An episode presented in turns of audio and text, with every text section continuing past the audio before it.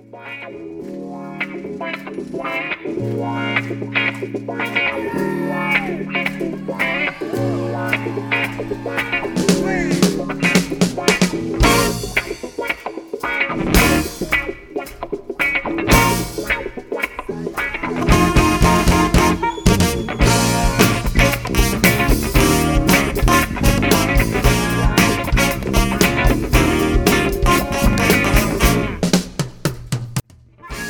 Senhoras e senhores, humanos e pets, estamos começando mais um programa cheio de magia, malemolência, opinião e equívocos. A verdade é mais forte, mas a mentira seduz. Aos iludidos, meu mais profundo respeito, aos sensatos, a minha estupidez. Não deixe de acompanhar esse podcast feito a duas mãos e quatro patas. A felicidade está num amor que não deu certo numa demissão por justa causa ou até mesmo num refrigerante sem gás. Tudo é questão de estar aqui, de ainda sermos nós nesse hospício obrigatório. Bora conferir mais um tema que não sai da minha cabeça e que foi profundamente trabalhado pelas minhas neuroses. Eu sou o Lucas Faitão e essa é a minha terapia verborrágica semanal.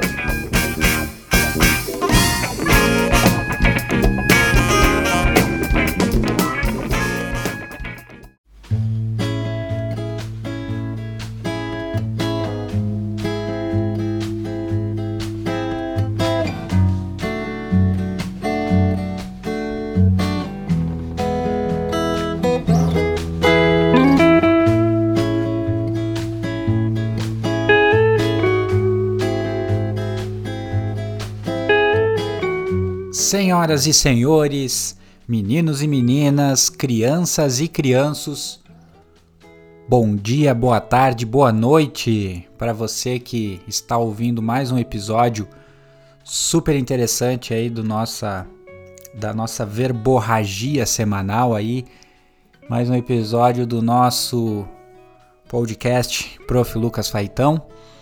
E o assunto de hoje é um assunto que me pegou em cheio eu havia planejado outros assuntos, na verdade, uma lista aí de pautas. Hoje é, eu basicamente me obriguei a falar sobre algo que aconteceu comigo na semana passada e que acabou modificando para sempre a minha vida, isso certamente. Então hoje eu vou falar sobre as mães, né, sobre a importância e a simbologia que é você ter a sua mãe aí do seu lado e, é, claro, enaltecer todo todo suporte, todo, toda, todo o amor, todo o acolhimento que eu tive em relação à minha mãe, que acabou nos deixando no sábado passado, dia 13 de fevereiro de 2021. Ela acabou então falecendo e eu entrei no hall de muitas pessoas que não tem pai nem mãe, e, isso acaba sendo uma tônica, uma verdade da vida e que as pessoas precisam se adaptar e assimilar com essas duras perdas aí que terão ao longo da sua caminhada. Bom, gente, então a minha mãe, a Rosa Maria, foi professora aí por, por 30 anos, dedicou a sua vida ao magistério trabalhou muitos e muitos anos aí como professora primária. Então ela ensinou a ler e a escrever gerações e gerações de pessoas. Isso era muito bacana porque o meu pai também era professor e eu cresci em meio a esse ambiente aí de, de ensino, de aprendizagem.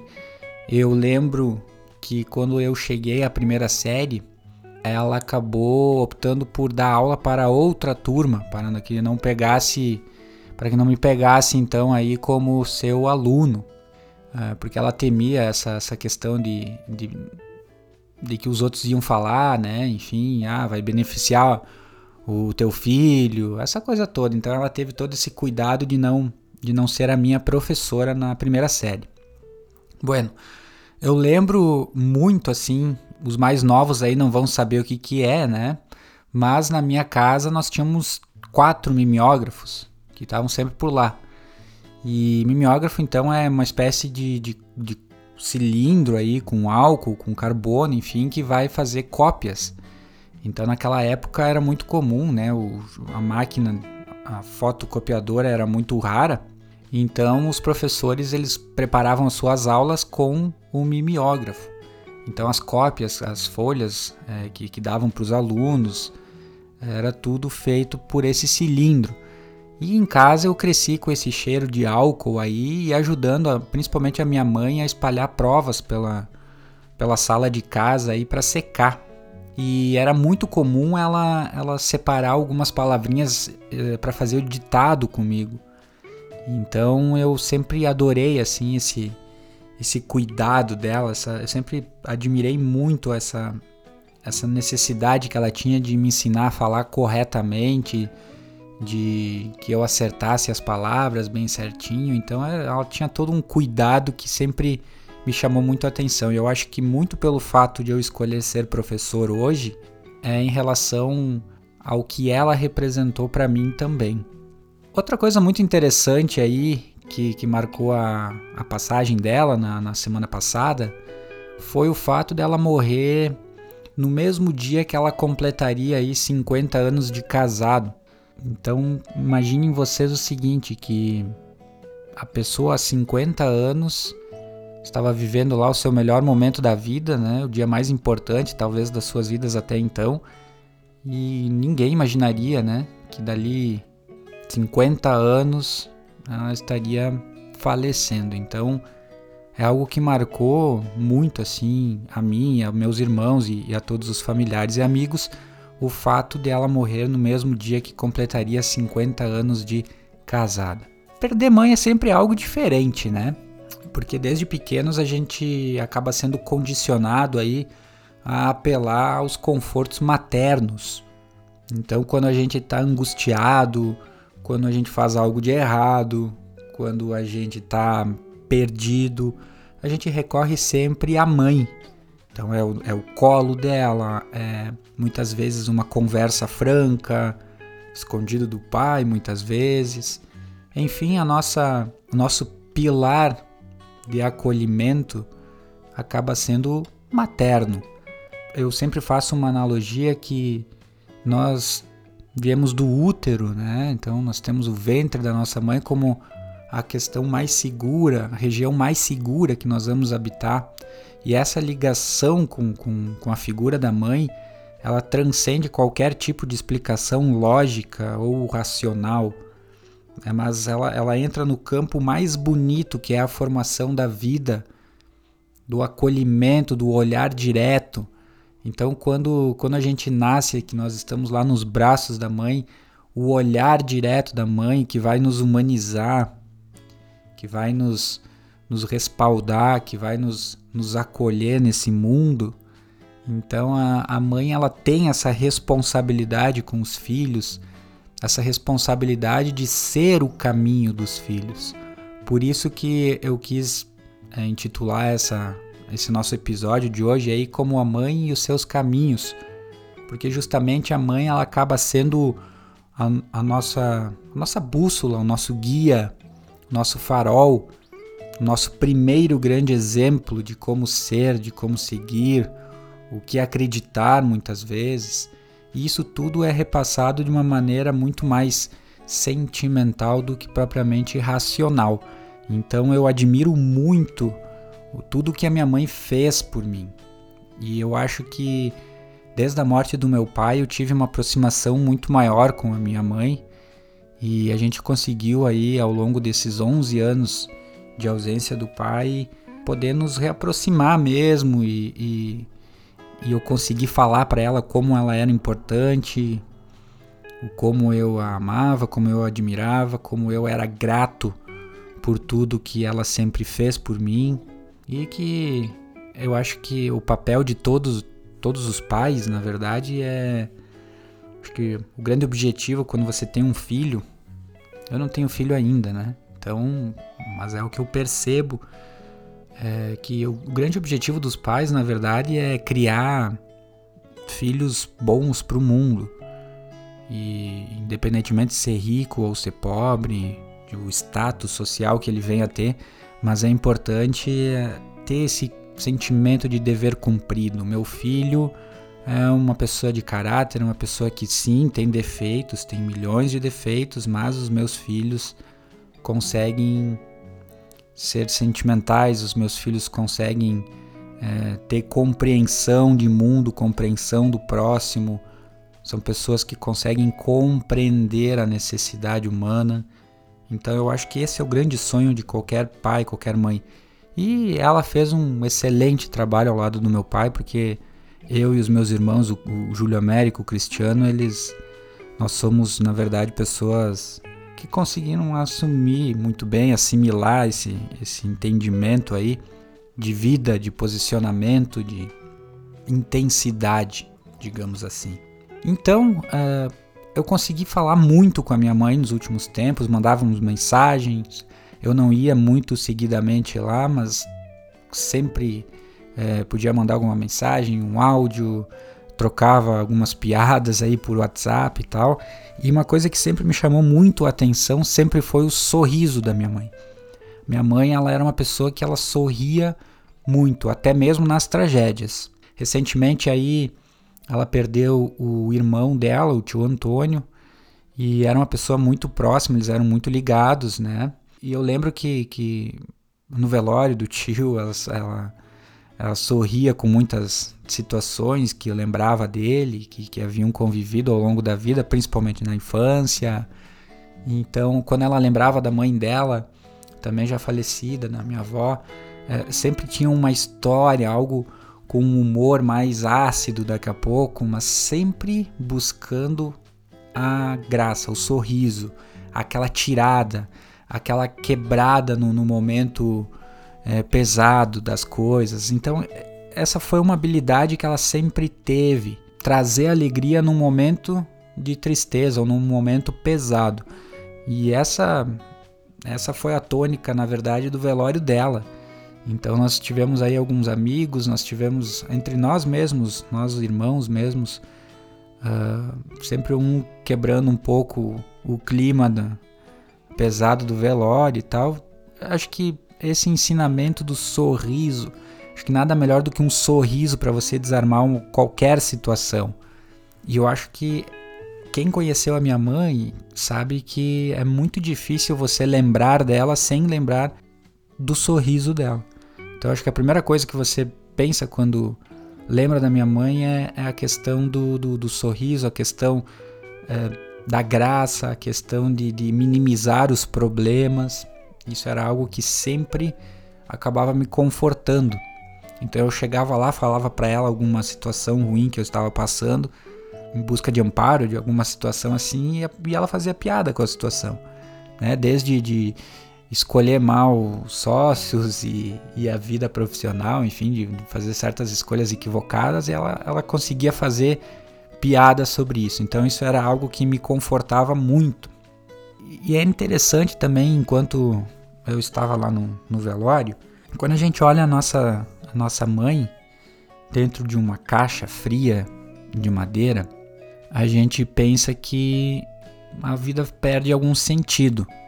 E de fato a vida perde algum sentido nesse instante, porque a vida está nos obrigando aí a seguir os nossos caminhos de uma maneira muito diferente. Não, nós não vamos ter mais aquele carinho, aquele amparo, e nós vamos ter que lidar aí com situações que antes nós só fazíamos ideia, mas nunca tínhamos vivido. Nunca ninguém espera perder a mãe. Essa é a verdade.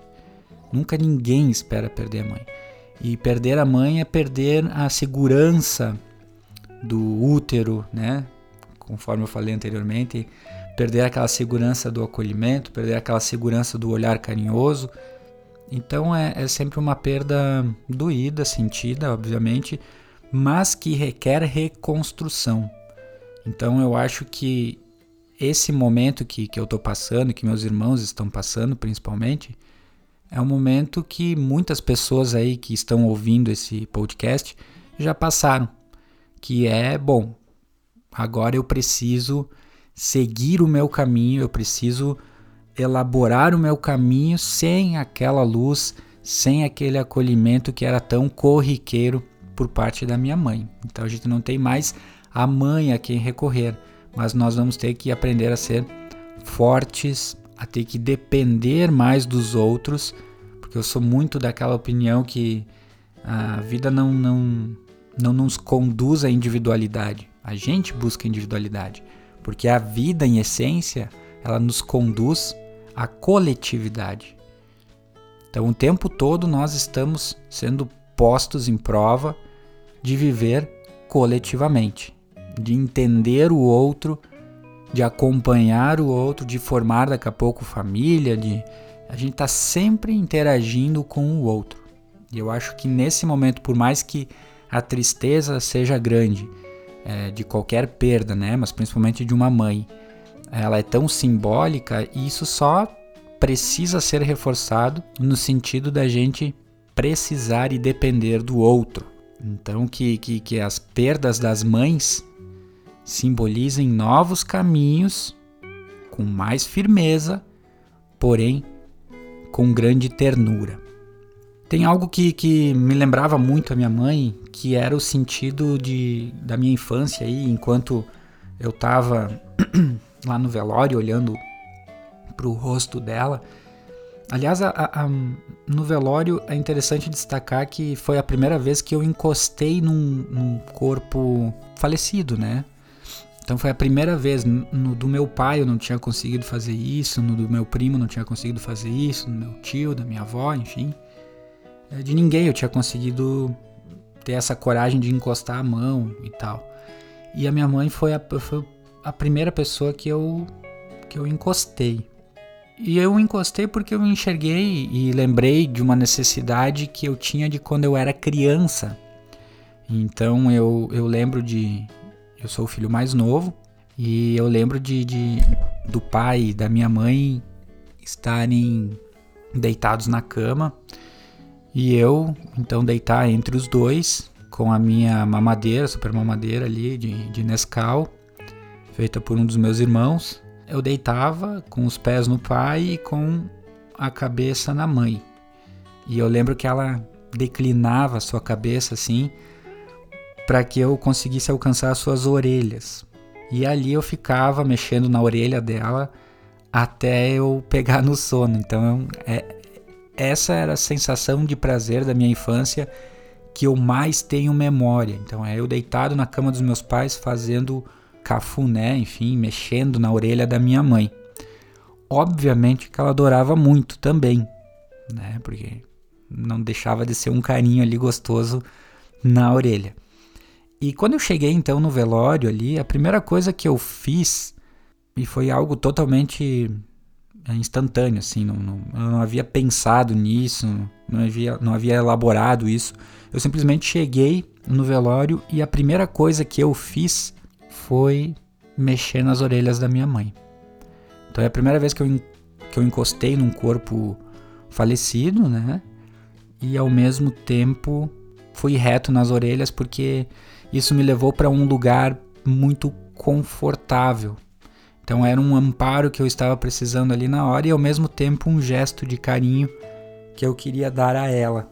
E eu acho que, que de certa forma é assim que nós precisamos nos consolar, é lembrar daquelas, daqueles momentos tão próprios da gente, tão íntimos, tão significativos, principalmente da infância, que é o que nos faz com que a gente perceba o, o quanto a gente evoluiu mas ao mesmo tempo quanto essas, esses pequenos gestos eles vão ficar na nossa saudade, vão ficar ali na nossa cabeça e o tempo todo vão apitar aí quando a gente sentir é, muita tristeza, enfim, muita saudade.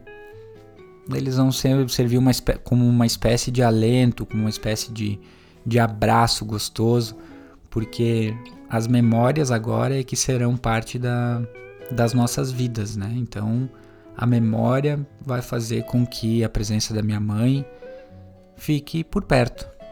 Então a gente precisa acreditar que ela esteja bem agora e acreditar em toda a trajetória dela como sendo muito boa, como sendo fundamental para as nossas vidas. Então a vida dela quis o destino que se cruzasse com as nossas e que lapidasse aí um caráter que lapidasse pessoas dignas. E eu acho que esse é, é o grande consolo, é aquilo que conforta nesse momento.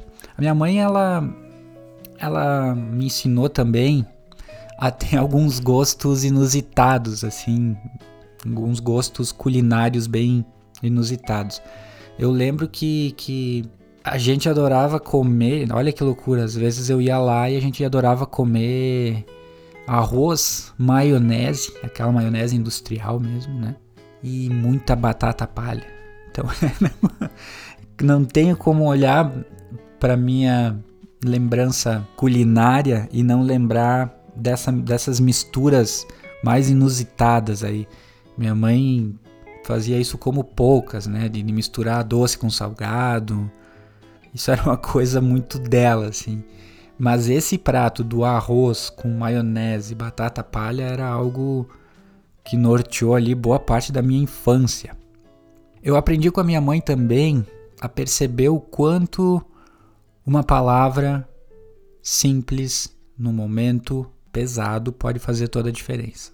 Eu lembro que quando meu pai morreu, a primeira coisa que ela falou para mim, que nós estávamos no, no hospital, no momento que ele acabou falecendo, ela, eu levei ela para fora do quarto e ela olhou para mim e disse assim: "E o que que a gente vai fazer agora de nós?" Mas sem suar desespero. Foi uma pergunta simples, reflexiva, e eu lembro que ela foi muito prática em alguns pontos, como deveria ser, como o momento exigia, mas ela sempre tentou suavizar as situações a minha mãe ela sempre lidou com a tristeza de uma maneira muito peculiar, assim. Ela tentava não aparentar a tristeza, mas vocês sabem que os olhos não não mentem, né? Então a gente percebia que ela estava triste quando ela estava triste.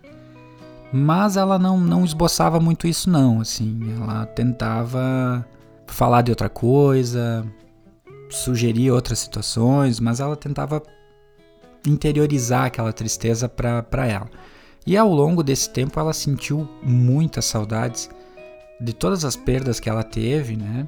Mas principalmente no sentido de não sentir mais tanto prazer e até pela questão da pandemia, a questão da, da, da, de sair de casa, de encontrar outros amigos. Ela fazia pintura, ela adorava o grupo de pintura dela, que era onde colocava a conversa em dia, enfim as, as colegas do tempo de faculdade, as colegas do tempo de escola, as colegas do tempo de, de trabalho. Foram relações de amizade que ela foi criando ao longo da vida muito, muito sólidas e, e sempre muito presentes na vida dela.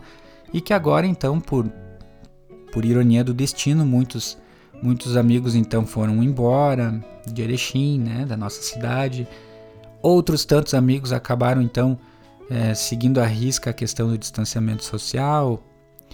Então, a maioria de grupo de risco. Então, tinha todo esse cuidado e ela foi se sentindo cada vez mais sozinha.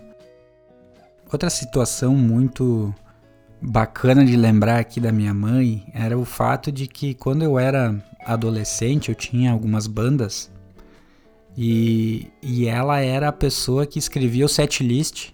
Então eu dava para ela papéis folhas de ofício e ela fazia todo o set list ali das músicas com várias cópias. A gente utilizava aquele set list para colar no chão do palco e tal, para saber a ordem das músicas que a gente ia tocar e tudo mais. E isso era muito legal porque ela ela não foi a nenhum show assim da banda completa, né, das bandas completas que eu tive. Mas ela sempre fazia questão de ajudar nesse sentido de escrever a, o set list nas páginas.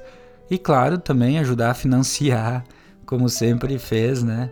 A questão dos instrumentos, do equipamento todo e tal. Ela foi sempre a pessoa responsável de, de, de acabar pagando boa parte da, dos instrumentos das bandas, né? A minha mãe também ela adorava pintar quadros. Então ela tinha um grupo aí de, de amigas que se reuniam uma vez por semana e tinha aulas de pintura lá com a prof. Jana, que ela adorava. E eu pedia seguidamente quadros para ela, então ela, o prazer dela era pintar quadros aí para dar de presente para os meus irmãos, para os familiares, enfim. E o último quadro que eu pedi para ela foi de gato, porque eu e a Kali acabamos adotando um gato aqui, o Dylan, e ele então, como membro da família aí, né, na questão sentimental, obviamente, e ela achava ele muito bonito assim. Então eu pedi e ela nos últimos tempos aí começou a pintar esse quadro de gatos, mas depois acabou não, não indo mais às aulas devido à a, a, questão do isolamento, né? E eu acho que esse quadro ele ainda está inacabado. Segundo diz a minha, a minha esposa Kali, a Jana disse que vai terminar o quadro de gatinhos e eu acho que esse vai ser um dos quadros mais simbólicos que eu vou ter aqui dentro de casa. Outra, outra situação muito bacana em relação à minha mãe é que, como professora primária, ela acabou alfabetizando aí várias gerações. Então, imagine que por 30 anos ela estava dando aula nesse segmento. Então, muitos e muitos alunos, muitos e muitos cidadãos aí passaram pela mão dela, que e eu acho que é muito emblemático o fato de você ensinar alguém a ler e a escrever, porque é uma porta que você abre que acaba sendo irredutível. Irredutível. Me chamava muito a atenção nesse período aí que eu realizava os ditados e, e que, eu, que eu era uma criança recém-alfabetizada. Eu tinha uma adoração por olhar e perceber a, a forma como a minha mãe pronunciava as palavras. Então, como qualquer alfabetizadora, então ela é muito expressiva em cada letra, em cada colocação, em cada frase é, em cada entonação. E isso era algo que me encantava muito, né? Então, se eu fechar os olhos aqui e lembrar da minha infância, eu certamente vou, vou lembrar dela soletrando alguma, alguma palavra com todas aquelas caretas, com toda aquela, aquela língua para fora, para dentro, é, som, o som totalmente aberto ou fechado, né? Então, é algo que realmente me conforta muito porque era muito divertido enxergar ela falando lá daqui a pouco palavras, né? Ou então o sobrenome, nosso sobrenome ela gostava muito. Faitão, né? Aberto. Então era uma coisa muito bacana assim de, de se lembrar. As viagens dela para praia, as amizades, isso era muito legal assim. Então quando quando eu era uma criança chata. Hoje eu sou um adulto chato, mas na época eu era uma criança chata. Passava um determinado tempo de viagem e eu começava a pedir, né? Se a gente já estava chegando, quanto faltava para chegar no litoral. E eu lembro que a mãe daí ela sempre dizia assim: "Não, quando chegar a gente vai comer sorvete". Ou então quando chegar a gente vai comer aquele bife acebolado. E aí então eu ficava assim, nossa senhora, vale a pena esperar mais um pouco porque eu vou ter uma recompensa maravilhosa. é, mãe, mãe é uma, mãe é, é tão especial, né, que, que a gente percebe o quanto elas se realizam daqui a pouco sendo avós. E eu consegui perceber isso em relação à minha mãe. Então ela conseguiu ser uma avó é, muito presente, muito atuante prazer dela era estragar os netos com doces, né? Algo que toda avó deve fazer, certamente. Então, ela teve essa chance de conviver com os netos, de interagir. Os netos também gostavam muito dela, interagiam muito com ela. Não eram netos que mexiam só no telefone, né? Então, isso também foi algo muito bacana, assim, de ter testemunhado. Ela foi recentemente bisavó. Ela conseguiu também realizar mais esse esse momento da vida dela aí, que ela acabou sendo bisavó, algo que a mãe dela já tinha sido. Então isso é é confortante assim, porque sempre que nasce alguém novo na família é, é, é como se fosse uma vida renovada, novos ares. E ela conseguiu viver isso mesmo que estivesse sentindo muita saudade aí dos seus entes queridos. A minha mãe ela era muito flexível com a dor. Então muitas vezes ela preferia sentir sozinha, calada na dela, do que expor para nós, com, com receio de que a gente fosse se preocupar muito com ela ou algo assim. Ela abraçou a solidão desde que o meu pai faleceu aí, então ela ela aproveitava, ela gostava desse momento dela de, de ficar sozinha em casa, muitas vezes. Ela trocava a noite pelo dia, então ela adorava assistir as séries dela aí de madrugada e principalmente as séries turcas dela aí. E aí durante o dia dormia, a gente, a gente pregava no pé dela que ela, ela, ela era uma espécie de adolescente, né? Porque trocava a noite pelo dia e tal, mas era uma maneira também de ela sentir prazer, né? Sentir prazer em viver naquele naquela situação aí de pandemia, de isolamento, e isso acabou também confortando ela, né? Esses seriados e o fato dela viver dessa forma. Sempre que que, que eu penso agora que que eu não tenho mais ela por perto, eu costumo imaginar que logo logo a gente vai acabar se encontrando. Não sei em qual lugar, não sei como, não sei de que forma, mas eu acho que logo logo a sensação de, de passar a mão na orelha dela de novo vai ser vai ser algo muito intenso, vai ser vai ser real.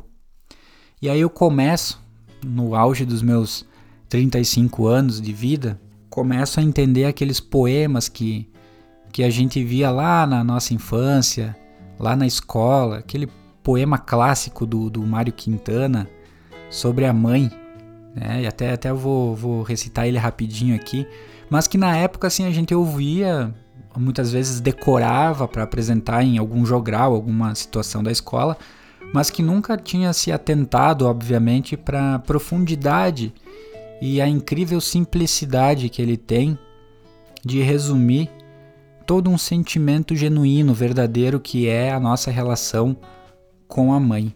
Então eu vou falar aqui rapidinho, tá? Mãe são três letras apenas, as desse nome bendito. Também o céu tem três letras, e nelas cabe o infinito.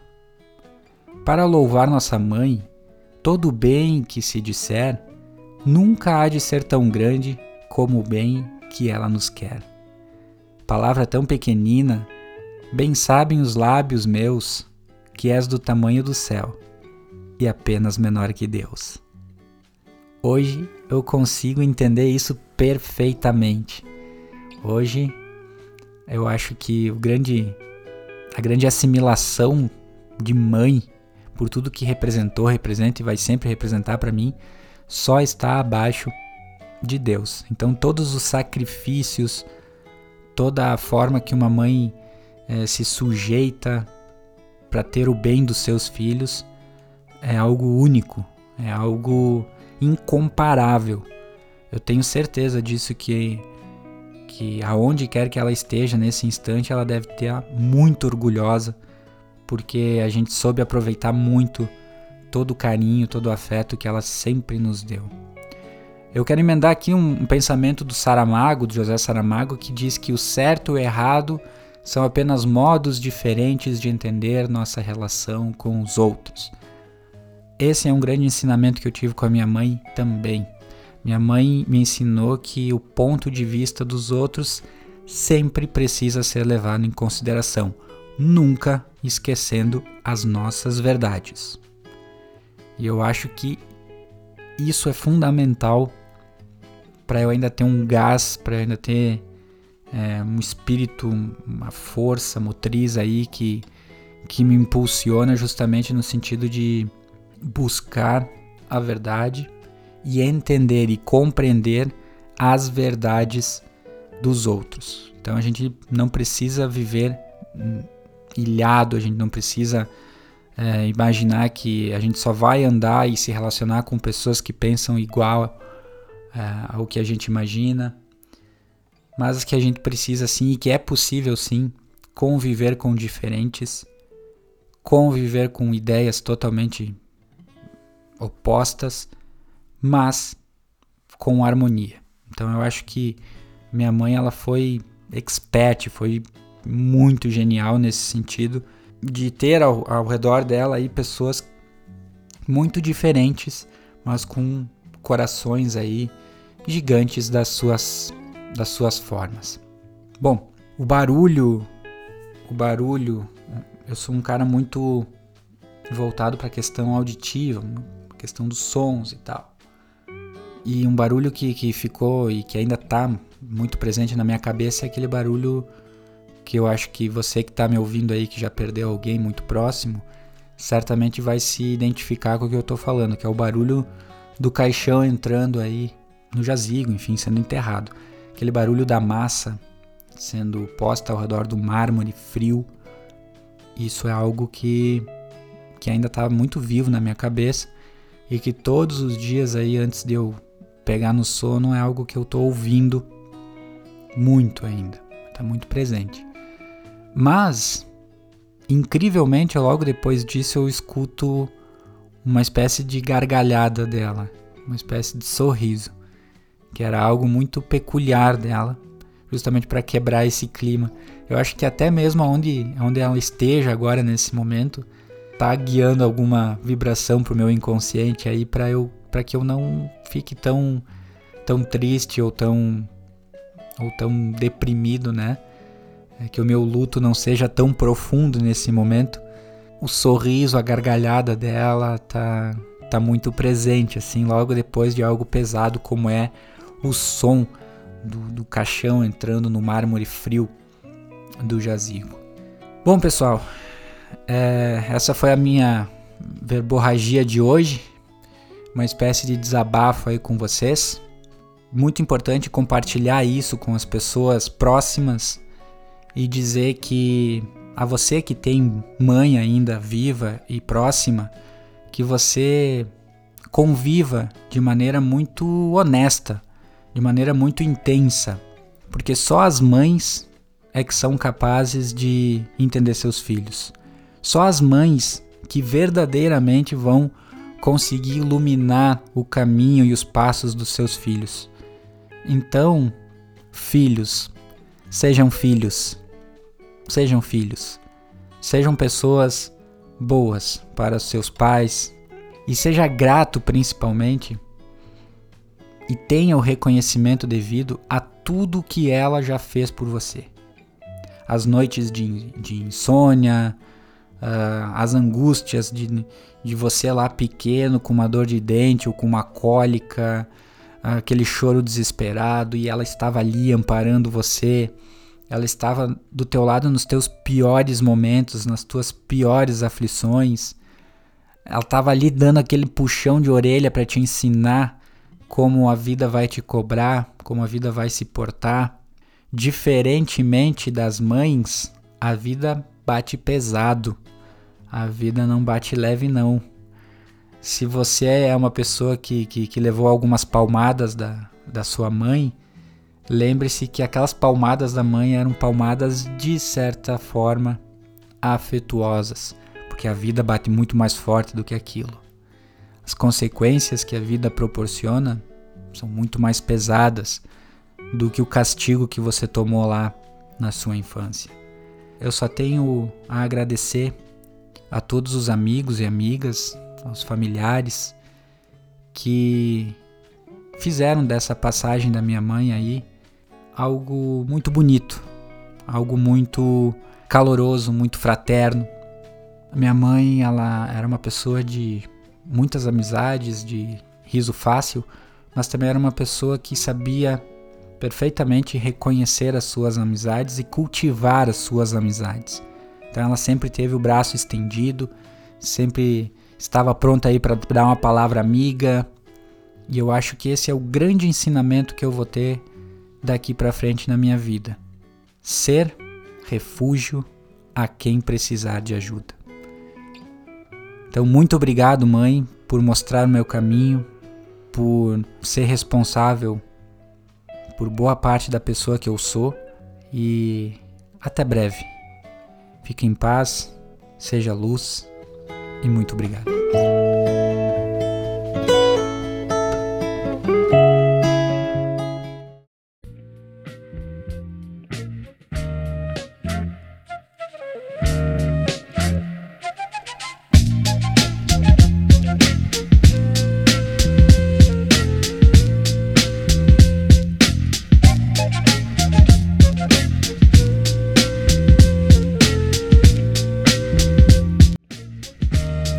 Você não foi obrigado a vir até aqui. Que bom que veio. Você também concorda com tudo que eu disse? Tomara que não. Agradeço por ser assim, desse seu jeito. Ame, odeie, acredite, vença e perca. Seja uma pessoa boa, mas não perca tanto tempo provando isso. Você será julgado. Portanto, não fique parado, mova-se, aprenda e respire. Seja gentil e respeite a sua dor. Você é incrível e contraditório. Não esqueça de tomar banho, escovar os dentes e beber muita água. Afinal, cálculo renal é horrível.